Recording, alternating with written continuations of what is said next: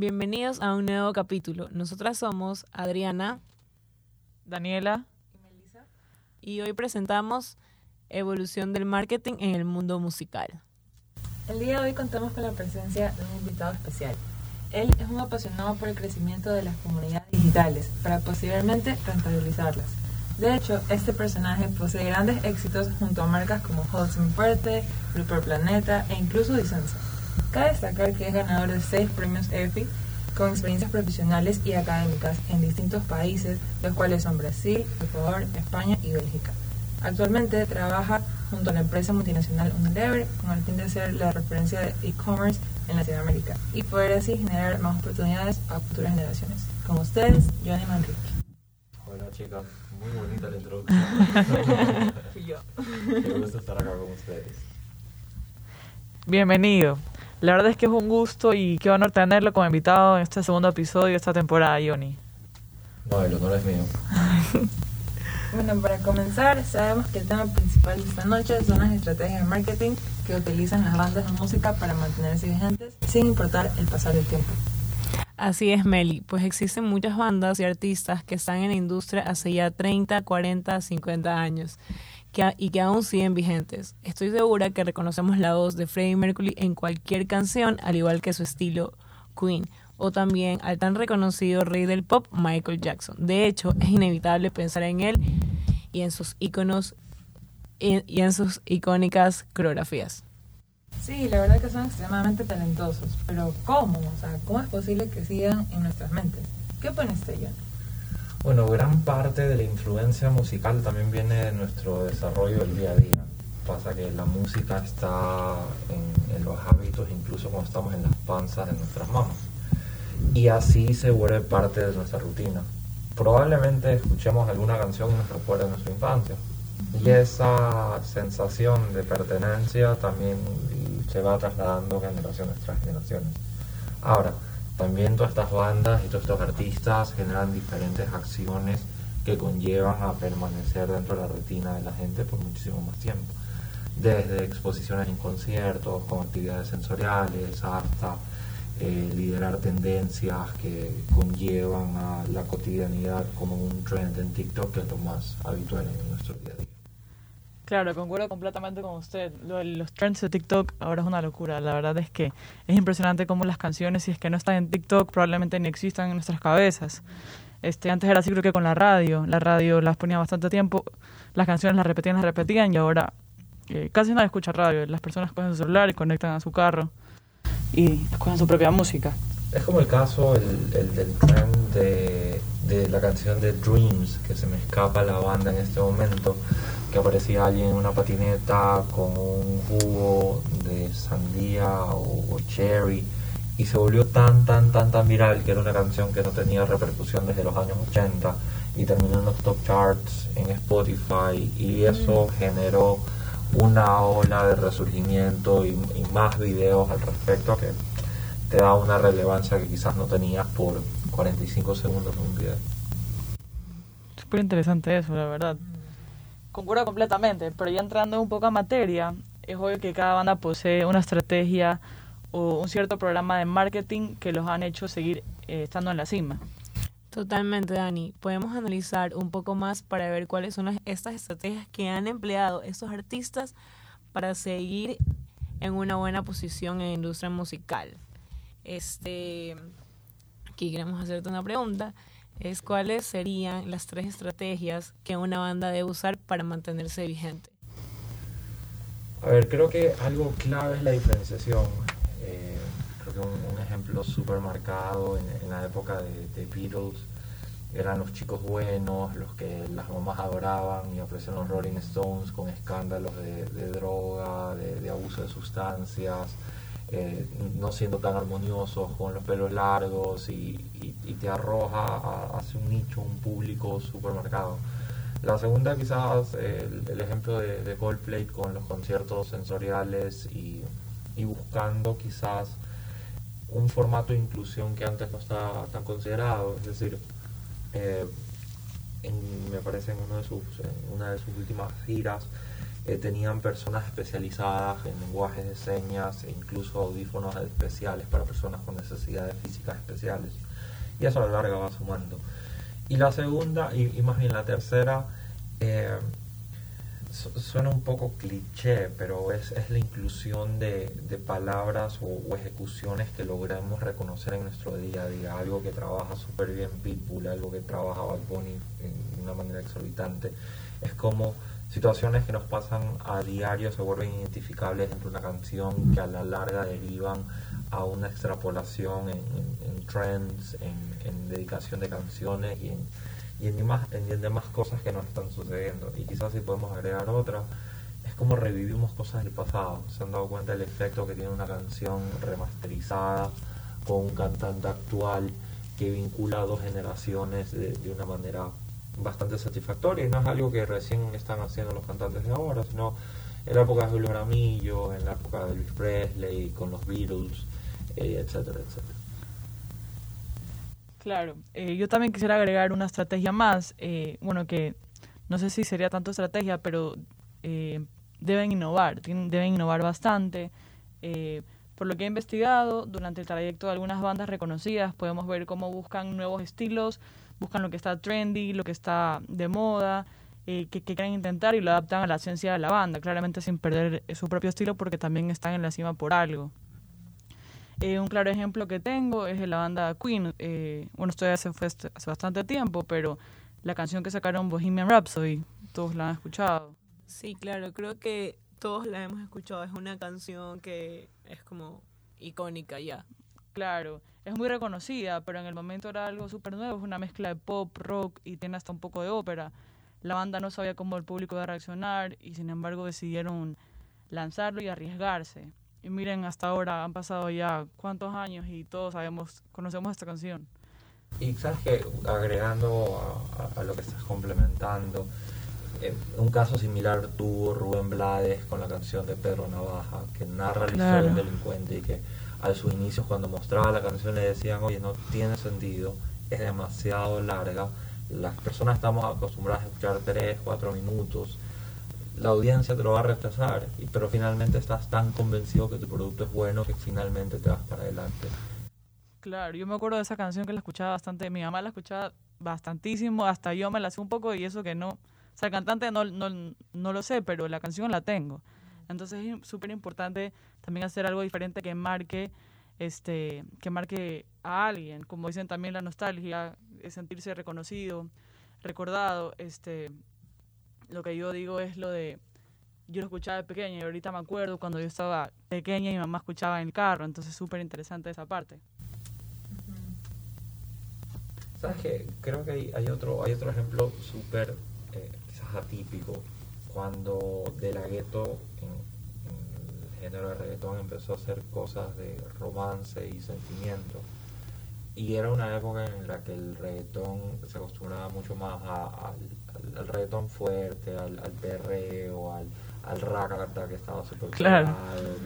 son esas canciones que, quizás nuestros padres no estaban muy orgullosos de vernos escuchar ese tipo de música, pero eh, contaba o escuchaba una entrevista de la Gueto que cuando le, le, enseñó el tema de sensación del bloque a Zion, que era el, dueño de la disquera, le dijo, no, sabes que no, no hagas eso, no pierdas tiempo en eso, haz reggaetón para la gente que quiere bailar en la discoteca, para para, para ese ánimo.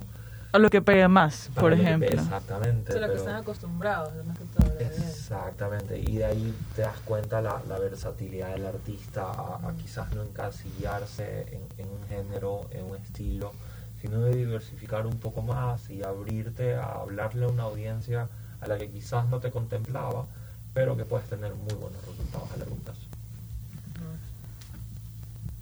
Este, exactamente. Eh, promoviendo una estrategia, también podemos apreciar que algo que ayudó sobremanera para la fama y éxito de Queen fue, fue básicamente el saber ganarse al público.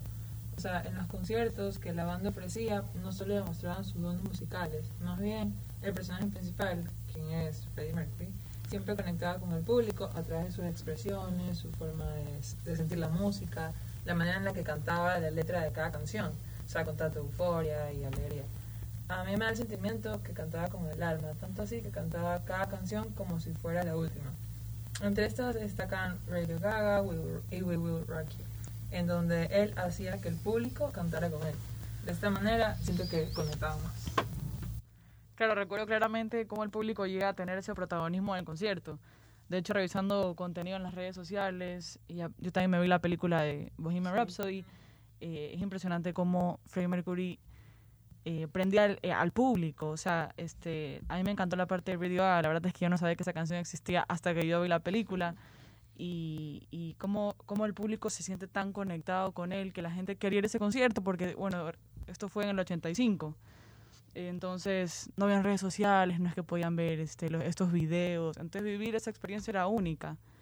Entonces, es súper importante que él haya marcado de esa manera y que incentivaba a la gente eh, que vaya y crea, creaba también fidelidad con ellos. Se sentían importantes, se sentían que no era un fan más, o sea, que estaban ahí y que se sentían súper conectados como con Freddy. Claro, que en ese momento como que todos eran uno, o sea, todos estaban en la misma sintonía.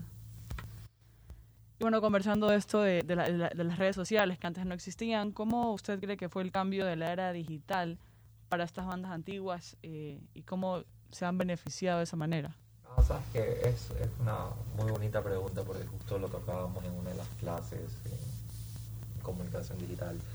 Y mencionábamos que el, el caso de Daddy Yankee, siento que estamos hablando mucho de otros géneros, la mayoría se enfoca en rock, pero en el año 2004, me parece, entre 2004 y 2003, eh, la industria musical empieza a sentir el golpe de la evolución digital. Claro. Gran parte de la monetización de ellos venía en CDs, distribución y demás variables. Pero ya cuando llega LimeWire, ya cuando llega Napster, ya cuando llegan todos estos formatos de piratería, eh, gran parte de las apuestas de las discográficas empiezan a tambalearse. En esa época, eh, Daddy Yankee saca el álbum de Barrio Fino, que fue uno de sus primeros discos. Gasolina, Salud y Vida, Coraza Divina, más canciones. La cuestión es que Yankee se da cuenta que le piratearon el disco, entonces su gran apuesta de todos sus ahorros no iba a resultar. Decide inscribirse en la universidad para ser contador. No tenía idea de eso. Pasaron dos semanas y alguien lo llama y le dice, Ramón, Rey, ¿dónde, dónde estás? Nombre, Raymond Ayala se wow. Y Yankee le dice, no, pues estoy en la universidad, ya, ya me salí de, de la música, no quiero saber nada. Bueno, te quiero informar que, que tu disco ha vendido 150 mil copias y él por cada copia ganaba 6 dólares. Ahora, haciendo el número, es un porcentaje importante. Claro. Realmente el disco vendió más de 5 millones de copias a nivel global. Yankee se hizo millonario. ¿Cómo les impacta la digitalización? Es el momento en el que ellos determinan las ventajas que esto conlleva. Entonces, la evolución que hace Apple vinculando con la música, conectando con diferentes disqueras, para dar un servicio de un dólar por canción y luego evolucionó al derecho total de las canciones para que esto sirva por reproducciones a nivel global como lo tiene Spotify en este momento y luego Claro. hablamos de la industria del podcast y demás variables que forman bilateralmente de otro tipo de estrategias ya ya no solo era vender los discos ahora como ustedes lo mencionaban era hacer conciertos conectarse con su audiencia Claro, contenido en las redes contenidos. sociales. Aquí viene la, la otra variable de mercancías. Entonces, si es que yo armo, armo una, una gira por 10 ciudades, bueno, voy a tener no solo venta de tickets, sino voy a tener venta de camisetas, recuerdos, Claro. etcétera, etcétera. Y las demás colaboraciones. Entonces, ya un artista se convierte en una marca, una marca que te tiene que hacer vivir una experiencia, una marca que tiene que hacer gira de medios, una marca que tiene que estar alineado a los esquemas sociales en pro o en contra de diferentes variables y que tiene una voz más allá de lo musical. Claro, entonces usted cree que eso eh, lo ha beneficiado, pero igual también tiene bastantes eh, eh, contras, me imagino, si nos ponemos a analizar bien. Pero la verdad es que yo creo que ha sido el cohete para ellos para hacerse conocer mejor, para tener una mejor eh, relación con sus fans, para... O sea, lo que le pasó a Ian, que él pensaba que ya estaba en la quiebra, por decirlo así, y, y gracias a la digi- digitalización, eh, eh, es lo que es ahora. No, y aparte se, bajan las barreras de entrada. O sea, antes para pegar o ser cantante o, o llegar a estas, a estas audiencias necesitabas firmar con una disquera, una casa productora. Ahora no, ahora subes tu contenido a YouTube, subes tu contenido A Spotify mismo. mismo. Por ejemplo, el live que hizo Bad Bunny en pandemia. Era justo lo que hablábamos en clase. Eh, imagínate que Bad Bunny saca el disco, yo hago lo que me da la gana. Eh, tienen los top charts en Billboard, recontra bien, nos encierran, padecemos la pandemia. Y el señor dice, bueno, voy a hacer un live para disfrutarme las canciones, más de 300.000 personas conectadas. Y luego dice, bueno, vamos a ver si ponemos las canciones que no van a salir. Y te ponía una canción tras otra, una canción tras otra, una canción tras otra. Y aquí hay una anécdota súper curiosa. Saca una canción en la cual tú escuchas que es, es una voz conocida. Entonces tú dices, ah, qué cantante puede ser.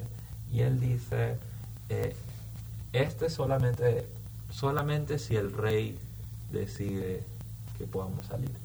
Y bueno, el rey, entre comillas, tiene el apodo de Omar. Y Don Omar estaba súper apagado, no sacaba canciones, tenía un contrato súper severo con Sony. O sea que finalmente la audiencia empieza a tuitear, a comentarle en Instagram, a saturarlo de saca la canción por favor". y finalmente terminaron sacando la canción. Pero miren la participación también de la audiencia y el involucramiento para no solo causar esa expectativa, sino ese resultado posterior para revitalizar la carrera de un artista. Claro, quién sabe si es que no hubieran comentado, la canción hubiera quedado ahí, pero la participación del público es muy importante. Y ellos también, como que los artistas, hacerlos parte al público, como decirles, ustedes también son parte de esto. Claro, que no haya tanta, que se sientan más conectados y se sientan, no igual claramente, no, no se pueden sentir igual, pero que se sientan que son escuchados, es súper importante. O sea, a mí me ha pasado que yo en la cuarentena, estando en TikTok, y me hice fan de unos chicos que subían TikToks y se hicieron famosos, la verdad, y sacaron canciones. Yo me conecté para hacer un live con ellos y me aceptaron. Y yo me sentí increíble, o sea, y eran, son unos chicos de Colombia. Pero que imagínense las personas que Justin Bieber les acepta la llamada. Y ha pasado porque Justin Bieber también hace lives.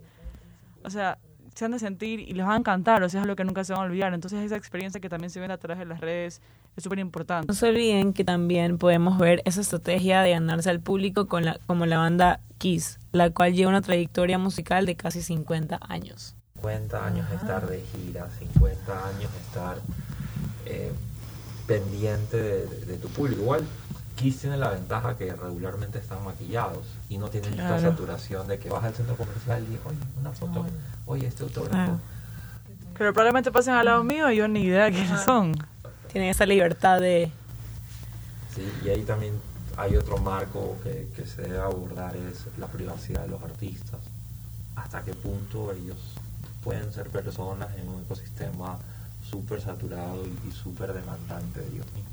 como Sia, porque ella nunca ha demostrado su rostro por lo mismo, que porque le- o sea, ella quería ser exitosa, quería obviamente demostrar al mundo lo que ella sabe cantar y todo, pero ella, yo en este vi una entrevista que ella dijo que nunca mostraba su rostro porque ella igual, o sea, quería lograr todas sus cosas, pero a la vez quería tener su privacidad, sentirse una persona normal, porque, o sea, es normal, como usted dice, 50 años en esta banda, bueno, no ellos no, pero alguien que está súper conocido ya, que, que, que siempre esté en el medio, que esté en giras, como usted dice, o sea, trabajando básicamente todo el día 24/7, es como que súper agotador, o sea, Dayan que ya se va a retirar, también 25 por, por lo mismo, que obviamente disfrutó y todo lo que hay, las consecuencias de- buenas que le ha pasado, pero ya hay un punto que como que Hasta ya ahí. descansar, y no es que está viejo, solo que ah, Claro. necesita descansar Eso le pasó normal. a Justin Bieber. Justin Bieber en un punto se sentía como un animal de zoológico que él Sí. salía, le tomaban fotos y él tuvo que cancelar, tuvo que cancelar su, ajá, su, su tour. Todos lo, lo criticaban, pero es como que si te puedes entender es como... O sea, y aparte él comenzó de 15 años, 14 años, o sea, Claro. ya tiene Claro. o sea, relativamente poco, pero o sea, te afecta mucho, pero te- o sea, Claro, o sea, imagínense que él llegó a tal punto que él estaba en un concierto y simplemente dijo, no lo voy a dar, y se iba. Entonces, ahorita, bueno, él, yo lo sigo bastante, soy súper fan de Justin, y él ha, ha- ha cambiado bastante, o sea, se ha ido por un buen camino, se, ha se retiró por la música casi que por cuatro años. Entonces, este, siento que eso lo ayudó bastante y ahorita está feliz haciendo una gira. Entonces, es súper importante también esa parte de, de respetar cierta privacidad de, de los, de los artistas. Y como digo, esta parte esta es la parte contra de la digitalización, que tienen las cámaras siempre eh, a ellos. Entonces, me imagino que eso ha de ser. El Todo tiene su precio. más viral. Exactamente. Los bajos son más notorios cada vez más. O sea, yo, yo agradezco que en mi época de colegio, cuando nos molestábamos o alguien se caía, quedaba ahí. Claro. Ahora no, ahora... Está por todos lados. Y en segundos, en cuestión de segundos. Los memes es lo peor. Noticias. agarrar. Álvarez, yo me acuerdo que eh, creo que fue Justin Bieber en Argentina que le lanzaron la bandera y él Ah. la sacó con el micrófono Ajá. y, y son imágenes que se, que se malinterpretan, Se malinterpretan, y sí. igual termina siendo un símbolo patrio Mm. sin embargo Claro. cuando ya lo ves más macro la, la viralización la opinión respecto a te, te impacta quieras o no quieras Totalmente. Es más, como lo pasó con, no me acuerdo qué artista era y que, y que canceló su gira en Paraguay y que toda América Latina se unió en contra de esta artista americana. la verdad es que no me suena. No, no. No- no- no se acuerda. No, es tan grande como Nicki Minaj, pero... Doja Cat. Exactamente. Ella, sí, ya me acordé. Exactamente, fue un mega escándalo. Sí, fue- sí fue lo cance- escuché. ca- canceló, canceló Ah, en la gira Chile, en, no, no, no, en Honduras, Paraguay. En Paraguay. En Paraguay. Ay, Entonces veía gente de Argentina, gente de Brasil, gente de Venezuela, de Chile. Todo el mundo atacando a Doña Cat y ella decía, ay, ¿por qué? ¿Por qué tanta gente?" Claro.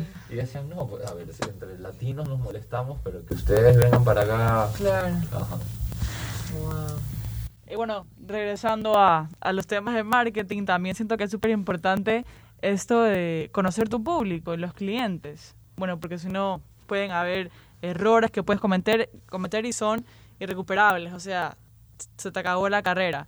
Eh, bueno, lo que usted estaba comentando, que la banda de Coldplay escuchó bastante a sus clientes, eh, ya lleva 26 años de carrera activa y causó conmoción a sus, a sus seguidores y al mundo entero, ya que uno de sus conciertos pensaron en un nicho específico de sus clientes, que son los, incapacita- eh, los discapacitados que no pueden escuchar. Entonces hicieron unos chalecos que transmitían vibraciones, unos audífonos especiales para ellos, para que puedan sentir de manera diferente el concierto y tener una mejor experiencia. Entonces, imagínense todas estas personas que generalmente son eh, personas que están barajadas del mundo, excluidas. eh, ¿cómo, ¿Cómo te puedes llegar a, sentir bien y crear este lazo con este con, con estos cantantes? Porque al final es, eh, son personas que, además de cantar, también quieren dar un impacto bueno en el mundo. Claro, pero Coldplay es una banda súper amor y paz, es una banda, claro. Ajá. Eh, definitivamente se puede convertir en una banda ejemplar de ser incluyente. Este, pues es cierto que en la actualidad es algo que realmente llama la atención, no solo por el morbo, sino que poco a poco vamos creando esta nueva mentalidad a las nuevas generaciones de artistas y bandas con detalles como estos. Es evidente que esta banda está atenta sobre cómo puede llegar a más personas y con una linda consecuencia, que es brindar un mensaje tan positivo como la inclusión a las personas con discapacidad. Así es, porque a pesar del claro beneficio que obtienen al hacer esto, es decir, obtener de una u otra manera más seguidores, fans, están generando ese buen impacto y siendo ejemplo en las personas que ya son seguidores o tal vez personas nuevas. Y saliéndonos de la música, es un buen ejemplo en general, que va desde personas comunes y corrientes como nosotros hasta grandes empresas o compañías que al final incitan a hacer bien. ¿Alguien más algo que agregar? No, a ver, ¿sabes qué? Eh, hay, hay un episodio en, en el podcast que se llama Network eh, y que entrevistaron a un productor musical ecuatoriano que está radicado en Miami, que ha manejado artistas como Mafio, Joey Randy, Zion, Jay Killer, etcétera, etcétera. Y él comentaba que más o menos para tener una canción pegada eh, tenías que invertir cerca de 40 a 50 mil dólares. Y lo interesante de esto es que el equipo no solo se compone del productor musical, del representante, sino que ya tienes por ley una persona que se dedica 100% al contenido, a la difusión digital y a la pauta de tus iniciativas. Por eso hay ocasiones en las que gran parte de los artistas cuestionan si las reproducciones que vemos en YouTube son tan reales. 500 millones de reproducciones, 2 millones de reproducciones en apenas 24 horas. Y es que esto también viene con una estrategia detrás. Hay espacios para pautar, hay espacios de difusión. Totalmente, totalmente. Y es, y es una carrera que también se abre para nosotros. Espacios de trabajo. Exactamente. Claro, sí, este, también hay personas que pueden comprar reproducciones. Este, no sé si eso sea legal, la verdad. Pero he escuchado que también compran reproducciones, como comprar un like o una foto. Entonces, claro, eso también abre, como usted dice, espacios de trabajo. So, Esos son las los beneficios de la gi- digitalización para los artistas de hoy en día para los artistas que también quieren innovarse. Como por ejemplo, Kiss va a querer también aparecer. Más que todo mantenerse. Claro, aparecerá. Claro. Bueno, lamentablemente este episodio tiene que llegar a su fin. Quería agradecer, Johnny, a usted por acompañarnos en esta edición de la sexta temporada de Broadcast US. No, muchas gracias a ustedes, la pasé súper bien y espero que la sigan rompiendo en este Siempre, podcast. siempre. Muchísimas gracias. En- ya nos despedimos, pero no queríamos, que pero queremos recordarles eh, a nuestros oyentes eh, que para que para que un artista o banda se mantenga vigente necesita un buen plan estratégico de marketing y claramente también parte de talento. Así es, Dani. Bueno, no se olviden también de seguirnos en Spotify como Broadcast US. Obviamente también en nuestro Instagram como RoadcastUS y compartan este episodio con todos sus familiares y amigos. Nos vemos en el próximo episodio. Gracias. Bye. Bye.